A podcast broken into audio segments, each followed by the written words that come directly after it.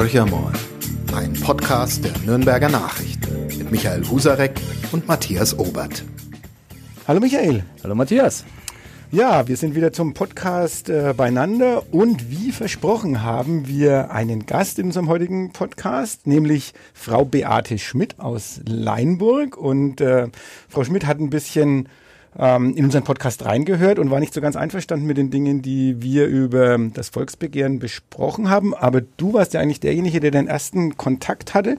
Erzähl mal, was da los war. Ja, Frau Schmidt hat ähm, nicht nur einen Leserbrief geschrieben aufgrund unserer Berichterstattung über die Landwirte im Kontext des Volksbegehrens rettet die Biene. Nein, sie hat auch über den Podcast sich beklagt, namentlich über einen Herrn äh, Kasparek, ähm, den es so nicht gibt, aber das war eine Mischung aus dem Kollegen Kasparowitsch, der mal was geschrieben hat und aus mir. Ähm, aber ich habe mir gedacht, ich schreibe mal zurück und dann hat sich ein ähm, sehr netter Dialog entsponnen. Wir haben auch telefoniert und hier ist sie nun. Herzlich willkommen, Frau Schmidt. Wir freuen uns, dass Sie zu Gast sind beim Podcast. Genau, Danke herzlich willkommen.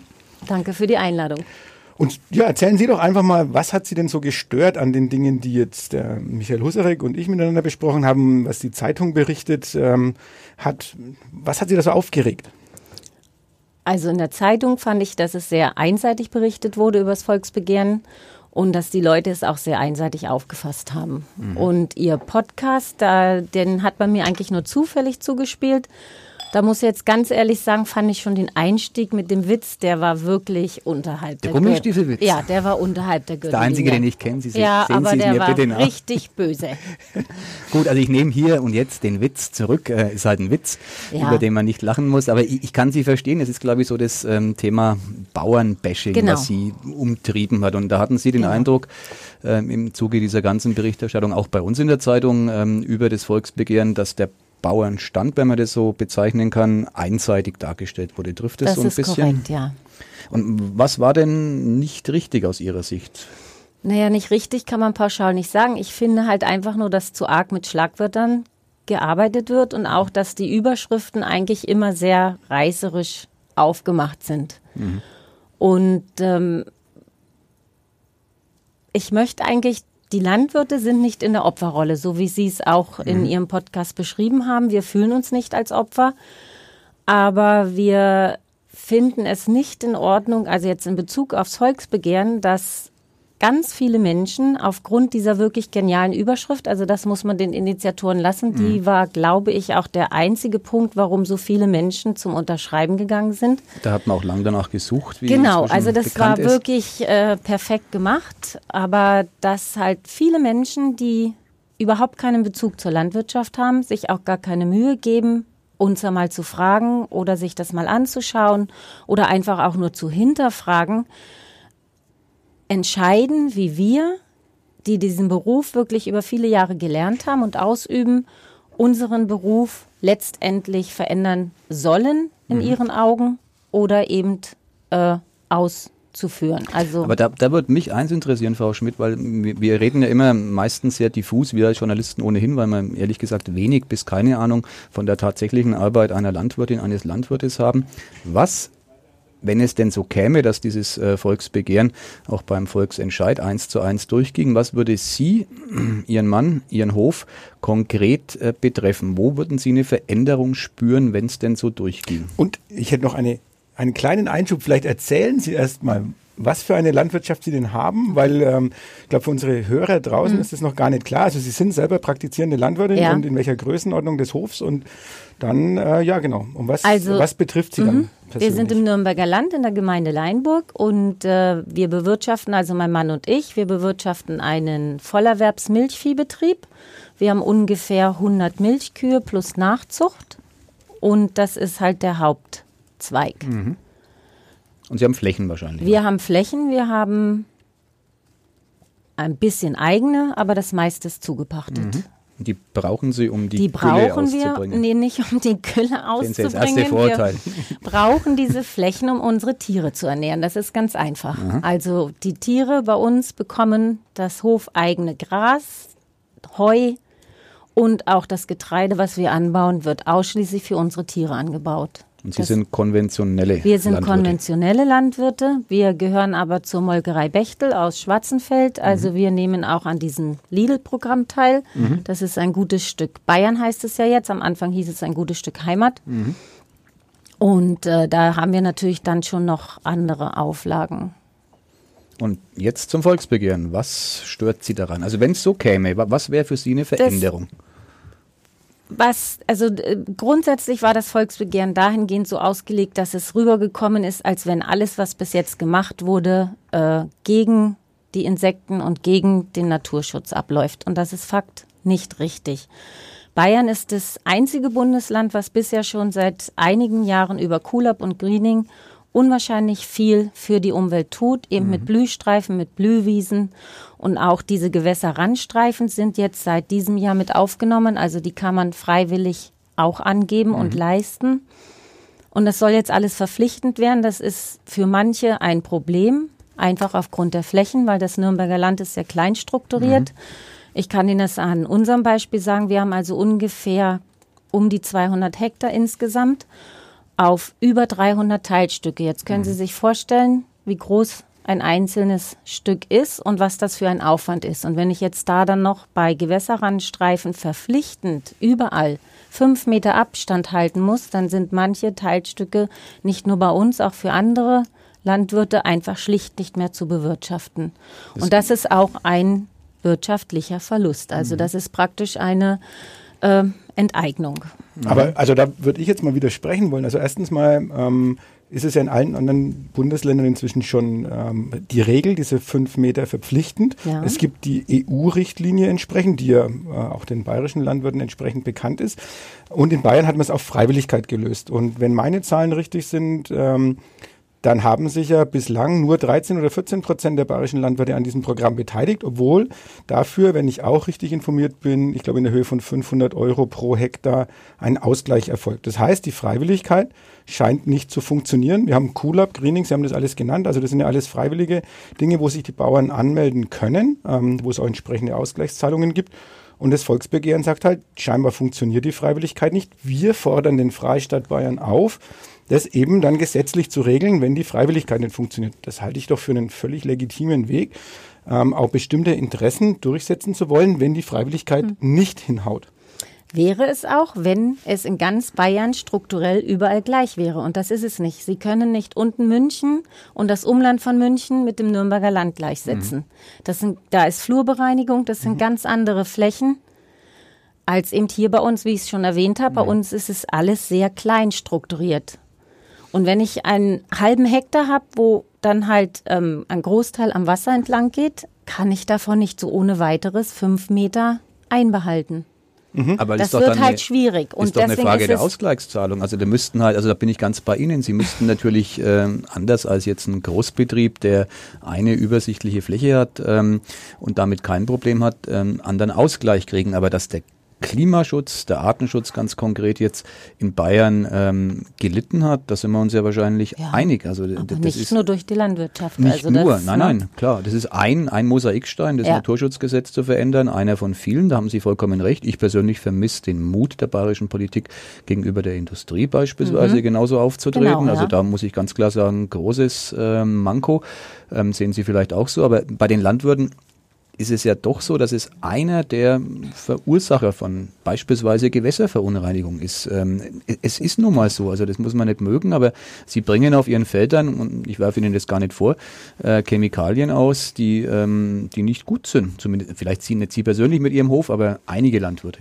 Also das ist schon mal der eine Punkt vom ähm, Volksbegehren. Wir hatten, bevor also während diese Anmeldefrist noch lief, gab mhm. es in Lauf eine Veranstaltung, zu der sollte eigentlich diese Initiatorin des Volksbegehrens und diese Beauftragte, ich weiß jetzt leider ihren die, Namen. Die Tierärztin aus Niederbayern. Ähm, ich weiß, die war dann in der Münchner Runde äh, mhm. ganz kurzfristig eingeladen, mhm. live mhm. ins Fernsehen. Die sollte dort referieren und äh, es war dann nur jemand vom Landesbund äh, Vogelschutz anwesend mhm. und der ÖDP-Vorsitzende von Lauf. Wir waren also, das war eine kleine, sehr harmonische Gruppe, unter anderem eben vier Landwirte. Und als wir dann am Ende dieses Vortrags konkret Fragen gestellt haben, wie man sich denn die Umsetzung dieses Volksbegehrens vorstellt, mhm. gab es keine Antwort.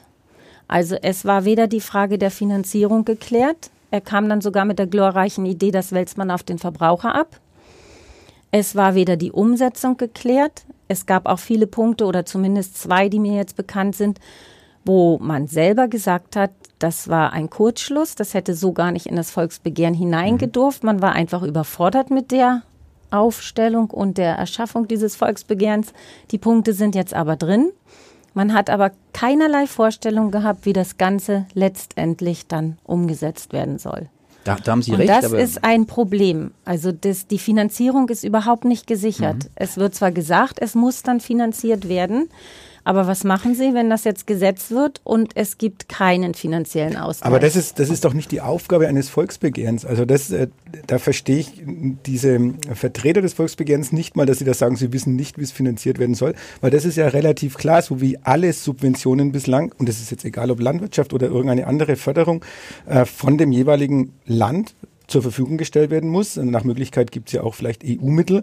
Also ähm, auch den Landwirten sollte es ja nicht, ist es ja überhaupt nicht fremd, mit äh, Förderprogrammen zu arbeiten und dafür muss halt die finanzielle Ausstattung geschaffen werden. Und das ist ja eine Forderung des Volksbegehrens, so habe ich das auch immer verstanden, an die Staatsregierung zu sagen, ihr müsst sicherstellen, dass für diese Forderungen, die dieses Volksbegehren mit sich bringt, die bringen Erschwernisse für die Landwirtschaft, aber auch für andere Bereiche, das muss finanziell ausgeglichen werden. Und da hatten wir ja bislang äh, in Bayern wie in allen anderen Ländern, wo viel Landwirtschaft ist, immer Wege gefunden, auch um einen Ausgleich zu finden.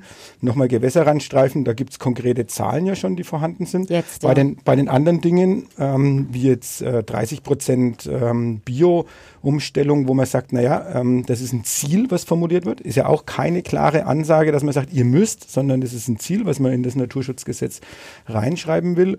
Und dann geht's ja, glaube ich, noch um die Umwandlung von Grünland in Ackerland. Ähm, also ich glaube, da muss man halt, da muss man halt Dinge finden und da muss man gucken, ob das überhaupt möglich ist. Ähm, aber ich, ich glaube, man kann sich im Detail, können wir uns natürlich verzetteln und können dann äh, sich vielleicht bis aufs Messer ausstreiten. Aber ich, es geht ums große Ganze, ist so ein bisschen die Frage, ähm, ist es nicht trotzdem richtig, hier einen Anstoß zu geben? Ich meine, 1,7 Millionen, die sind, glaube ich, nicht bloß wegen den schönen Bienchen in die. Rathäuser gegangen. Also ähm, da bin ich durchaus anderer Meinung, als Sie das sind, weil ähm, aufzustehen, äh, ins ähm, Einwohnermeldeamt gehen zu müssen, das ist schon mal so die erste Leistung, die man vollbringen muss. Und für Menschen, die jetzt zum Beispiel arbeiten äh, müssen, ist das auch gar nicht so einfach gewesen. Also das muss ich mir einteilen, das muss ich wollen. Äh, und das ist jetzt nicht bloß, weil ich ein schönes Bild gesehen habe. Ist jetzt meine persönliche Meinung. Es ist ja ganz einfach. Ich bin da hinmarschiert. Ich habe sechs Kinder und äh, ich mag, dass die äh, in ihrem weiteren Leben auch noch äh, eine Artenvielfalt erleben, die vielleicht nicht mehr die ist, die ich mal erleben durfte als Kind. Aber ich mache mir einfach Sorgen über die Zukunft. Und da haben Sie total recht, Frau Schmidt. Die Landwirtschaft ist ein Eckpfeiler. Genau. Es gibt einige andere, die muss man genauso rangehen. Aber ich finde es grundsätzlich für sehr, sehr richtig und die 1,7 Millionen Menschen, die das auch so gesehen haben, unterstreichen sie ein bisschen, da was zu tun. Aber sie sind ähm, vorhin ja ganz elegant meiner Frage ausgewichen. Ich habe ja gefragt, ähm, ist es nicht so, dass durch die Chemikalien, die auf den Feldern ausgebracht werden, tatsächlich ein Schaden entsteht für die Vielfalt? Muss ja so sein. Also wenn ich ein Pflanzenschutzmittel ähm, oder einen Unkrautvernichter ausbringe, dann muss der ja Folgen haben, indem er Unkraut vernichtet und damit sozusagen für manche Arten den Zugang nicht mehr ermöglicht und die sterben dann aus. Sehen Sie das anders? Also Fakt ist, wenn wir Pflanzenschutzmittel anwenden, dann können Sie sicher sein, dass wir mit Sicherheit nur so viel wie nötig und so wenig wie möglich verwenden. Erstens ist das eine Kostenfrage.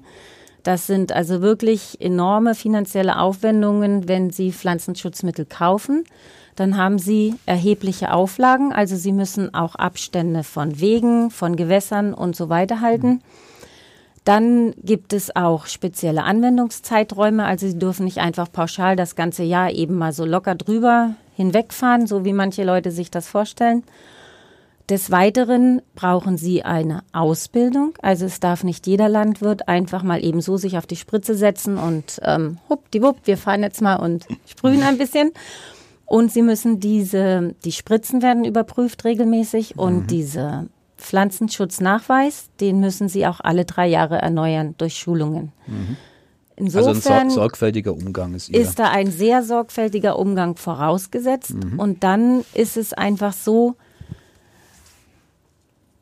Sie müssen sich mal vorstellen, also es ist so, nicht nur die konventionelle Landwirtschaft benutzt Pflanzenschutzmittel, auch die Biolandwirtschaft hat Pflanzenschutzmittel. in anderem Ausmaß. In anderem Ausmaß, aber nicht desto weniger schädlich. Unter mhm. anderem Kupfer ist jetzt auch nicht unbedenklich, was mhm. angewandt wird. Oder im Obstbau. Also wir haben mal einen Besuch in Südtirol gehabt. Ähm, die spritzen bis zu siebenmal ihr Bio-Obst. Mhm. Und zwar während der Apfel schon dranhängt auch. Mhm weil ansonsten ist dieses Obst nicht zu halten aufgrund der Schädlinge. Das muss man sich auch mal bewusst machen. Das ist nicht so, dass wir das spritzen, um jetzt irgendwie irgendeinen Krabbelkäfer zu vernichten oder sonst irgendwas, sondern es ist unabdingbar notwendig, gewisse Dinge zu tun, weil letztendlich die Menschen möchten qualitativ hochwertige, mhm. in ausreichendem Maße zur Verfügung gestellte Lebensmittel haben und sie möchten halt auch nicht mehr hungern. Mhm.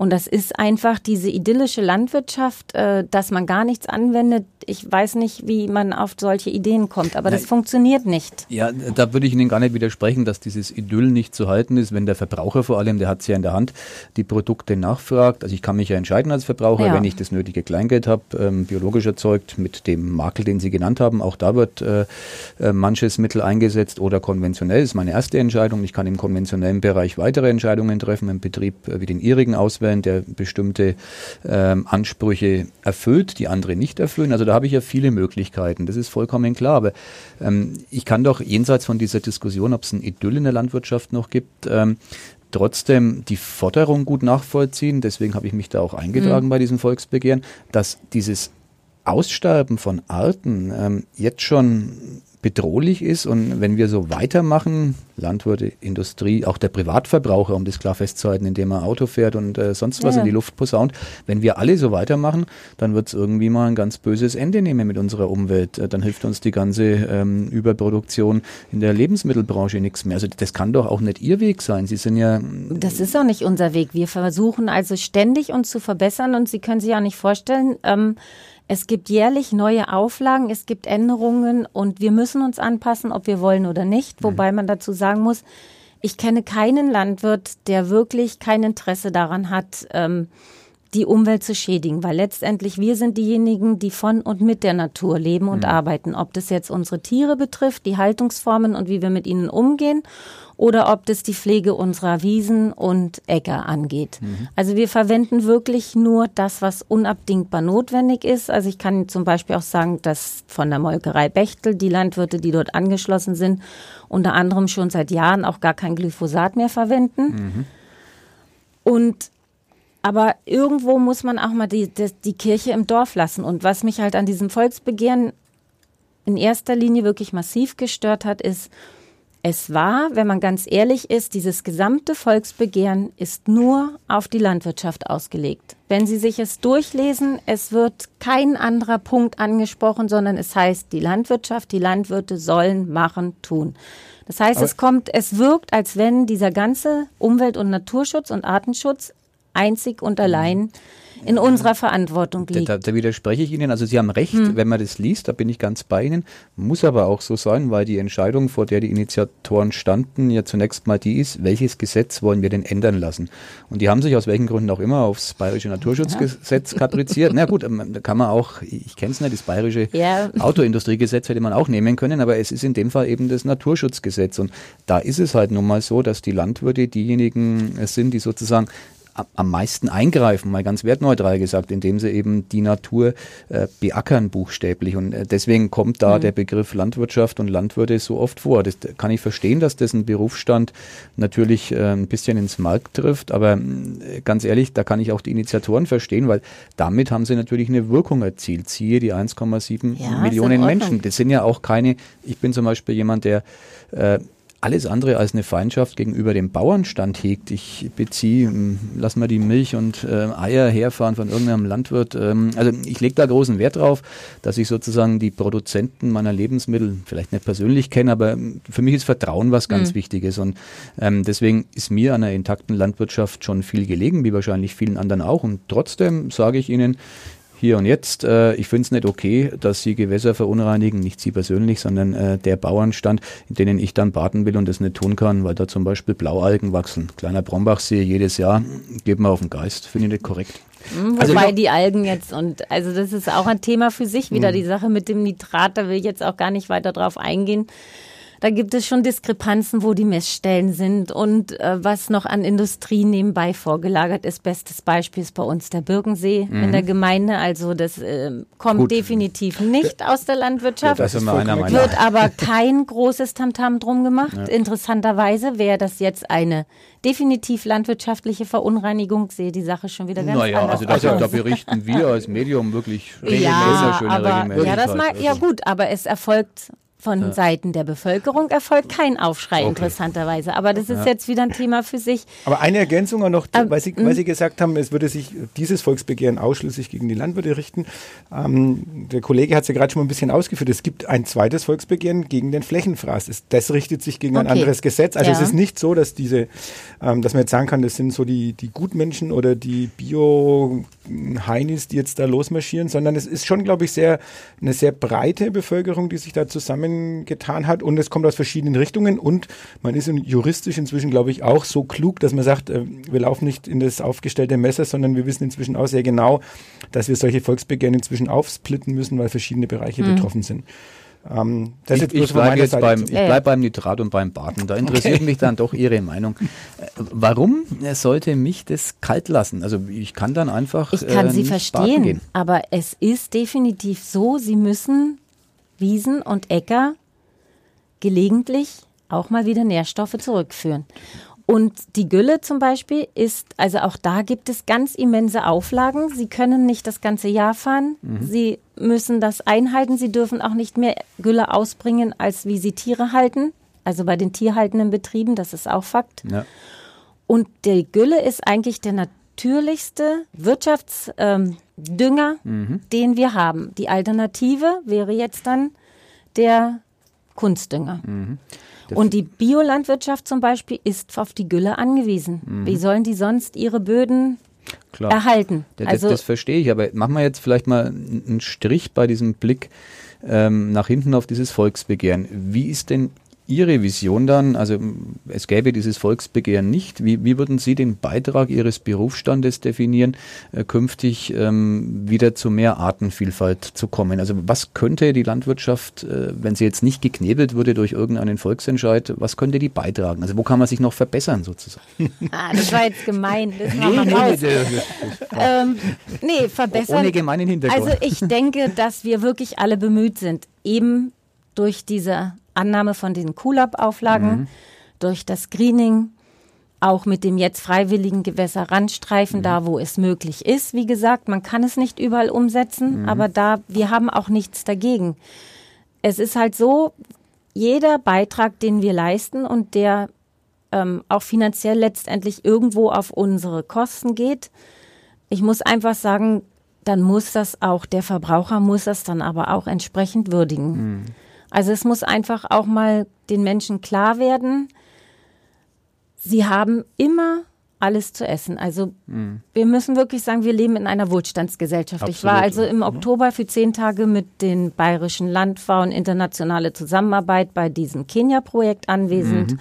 Und ich kann es nur wirklich jedem empfehlen, einfach mal raus aus Deutschland und mal schauen, wie es woanders ausschaut und was für die Menschen dort wichtig ist. Naja, aber das wäre ja jetzt, ne, finde ich, sehr gut, dass Sie das sagen. Die, die konkrete Empfehlung, wenn man das sozusagen übersetzt, ist dann ja, äh, vielleicht müssen wir uns ein bisschen von diesem Wohlstandsideal verabschieden, ganz, in dem wir gerade leben. Ja, das ist also ja. wirklich ein ganz großes Anliegen, was ich persönlich auch ich diskutiere auch manchmal im Supermarkt mit Menschen.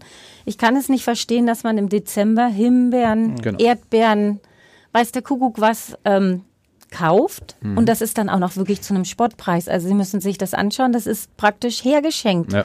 Und keiner macht sich da Gedanken darüber, wo es herkommt, wie es behandelt worden ist. Und das ist faktisch behandelt, weil ansonsten wären die Himbeeren nicht frisch, wenn sie bei uns ja, genau, ankommen. Ganz klar. Da gibt es viele Beispiele. Die und Avocado ist auch so ein die Klassiker. Die ne? Avocado ist der Klassiker, ja. Da.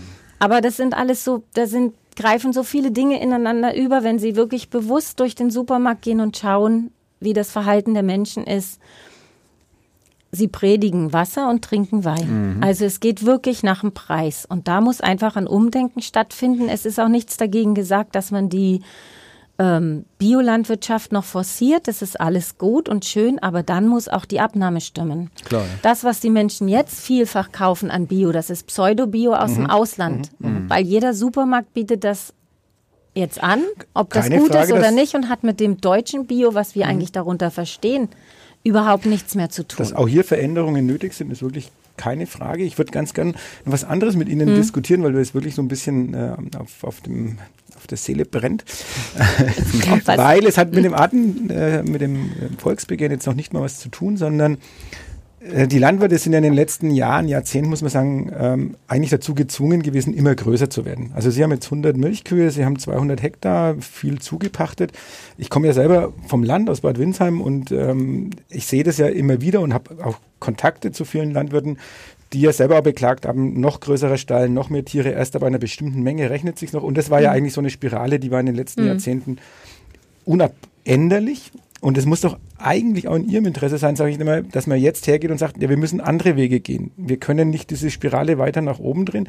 Oder andersrum gefragt, wie sehen Sie selber? Sie kommen aus einem kleingliedrigen Bereich. Also Sie könnten ja gar nicht die Flächen, die jetzt in Genau. Oberbayern zur Verfügung stehen oder in Niedersachsen, wenn ich jetzt mal die, die Schweinezüchter oder auch die Rinderzüchter nehme, die haben ganz andere Flächen. Oder wenn wir jetzt die neuen Bundesländer nehmen. Also Sie, Ihre Chancen klar. sind begrenzt. Ja. Also müsste Ihnen doch ein Interesse dran sein, ähm, kleinere Betriebe ähm, mit entsprechender Unterstützung. Und ich bin vollkommen bei Ihnen. Äh, das muss natürlich auch bezahlt werden, auch von ähm, den Kunden. Ja, aber kleiner, ähm, wir zum Beispiel, warum sollen wir jetzt kleiner werden? Wir haben mit diesen 100 Kühen Mhm. Oder Begrenzung für auf die unseren 100. Äh, Mhm. Bereich ein gutes Auskommen. Okay. Wir kommen zurecht. Also es leben drei Generationen von unserem Hof. Mhm. Wir können jetzt da keine Riesensprünge machen, aber es geht uns auch nicht schlecht. Und Mhm. so geht es vielen anderen auch. Aber Sie müssen natürlich auch sehen, was die Preise auch an Getreide oder bei den Ackerbauern, was sie dafür bekommen. Sie sind praktisch gezwungen, es über die Menge zu Genug Menge Gen- zu produzieren, genau, um überhaupt genug um erlösen zu überhaupt, können. dass sie davon leben können. Aber wie würden Also Sie wieder zurück, wieder zurück auf das, was früher war, werden sie nicht mehr kommen. Nee, aber- nicht zurück, aber, aber- wenn Sie die Milchpreise, wenn wir das mal hernehmen, der Milchpreis war ja lange Zeit auch wirklich in der Diskussion. Mhm. Sie waren sicherlich beteiligt auch an den Aktionen, wo man gesagt hat, fairer Preis für den, für den Milch und was der Mindestpreis sein möchte. Man muss ja auch mal ein bisschen ins Bewusstsein der Menschen kommen, aber es war ja auch das Thema, es ist eine Überproduktion da. Das heißt, wenn die, wenn die Landwirte immer größere Ställe bauen, immer mehr Milchkühe sich in den Stall stellen und sagen, ich kann es nur noch über die Menge regulieren, dann ist einfach mal so viel Milch auf dem Markt, dass die Molkereien ihnen Preise zahlen, die unter dem Einstandspreis letztendlich sind.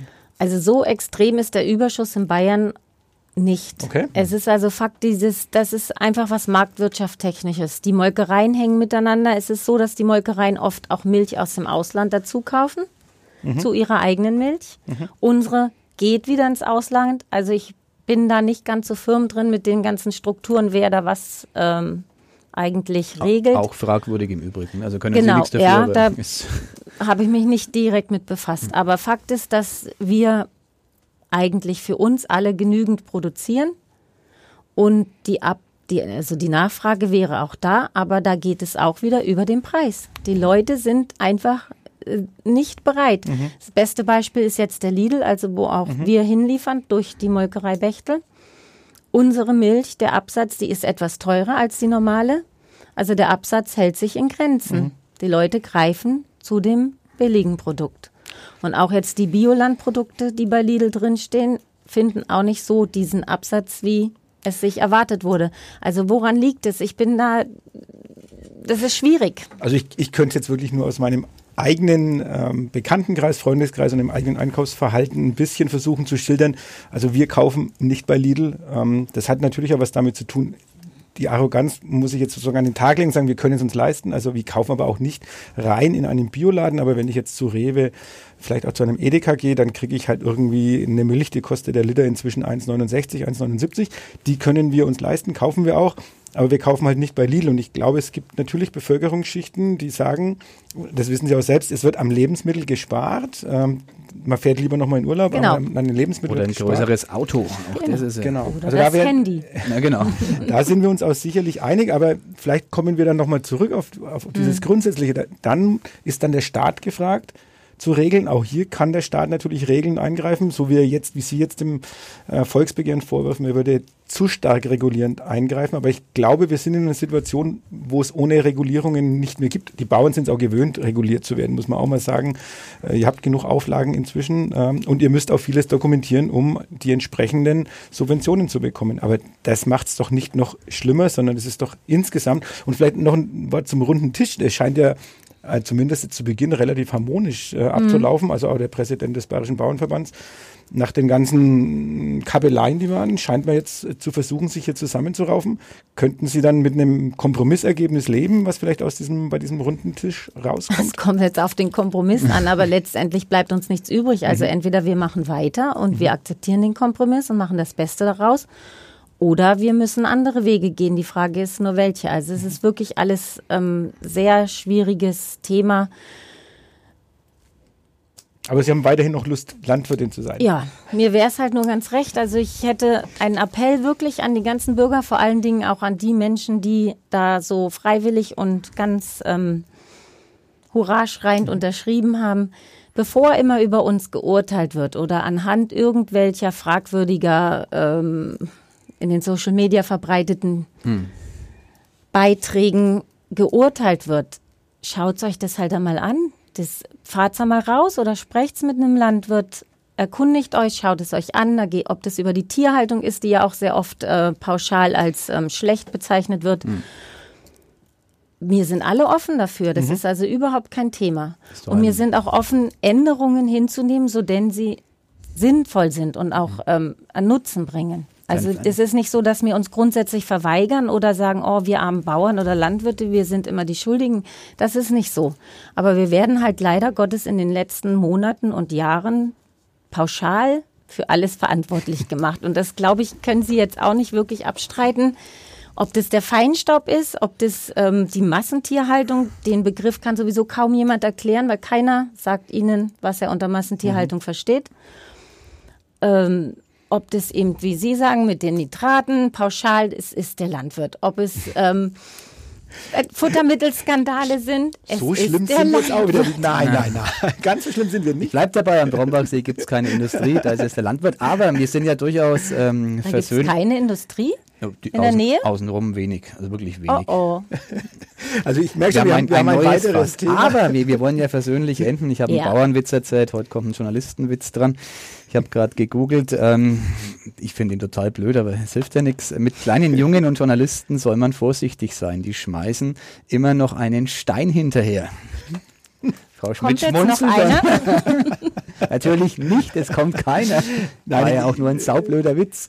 Wir, wir können nur sagen, vielen Dank. Also ich glaube, wir könnten noch ein geraume Zeit weiterreden Stimmt. und vielleicht sollten wir auch ähm, das ein oder andere Thema, wir werden uns immer wieder mal mit der Landwirtschaft beschäftigen und werden Sie auch gerne wieder einladen. Ich fand es spannend ähm, und man merkt, man ist dann doch vielleicht in manchen Dingen nicht so weit voneinander entfernt. Äh, ich finde, Kompromissbereitschaft gehört immer dazu. Ähm, das trägt unsere Gesellschaft und wir haben, glaube ich, in den letzten Monaten und Jahren auch erfahren, was es heißt, wenn man nicht kompromissbereit ist, in welche Richtungen es ja. gehen kann. Äh, insofern, ähm, ich glaube, wir als Journalisten können sagen, wir sind auch gesprächs- und kompromissbereit. Der Kollege äh, Hans-Peter Kastenhuber hat ja auch eine schöne Reportage über, das, mhm. ähm, über die Landwirtschaft geschrieben.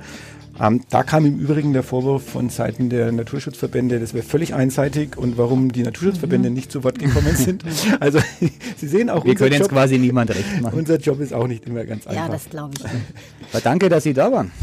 Ich ja. bedanke mich. In diesem Sinne, allen noch eine schöne Woche. Schauen Sie bei den Landwirten vorbei, kaufen Sie regional und, und äh, saisonal. Und saisonal, saisonal ganz genau. wichtig. Vielen Dank und wir hören uns nächste Woche wieder. Genau, bis dahin. Tschüss. Tschüss. Mehr bei uns im Netz auf nordbayern.de.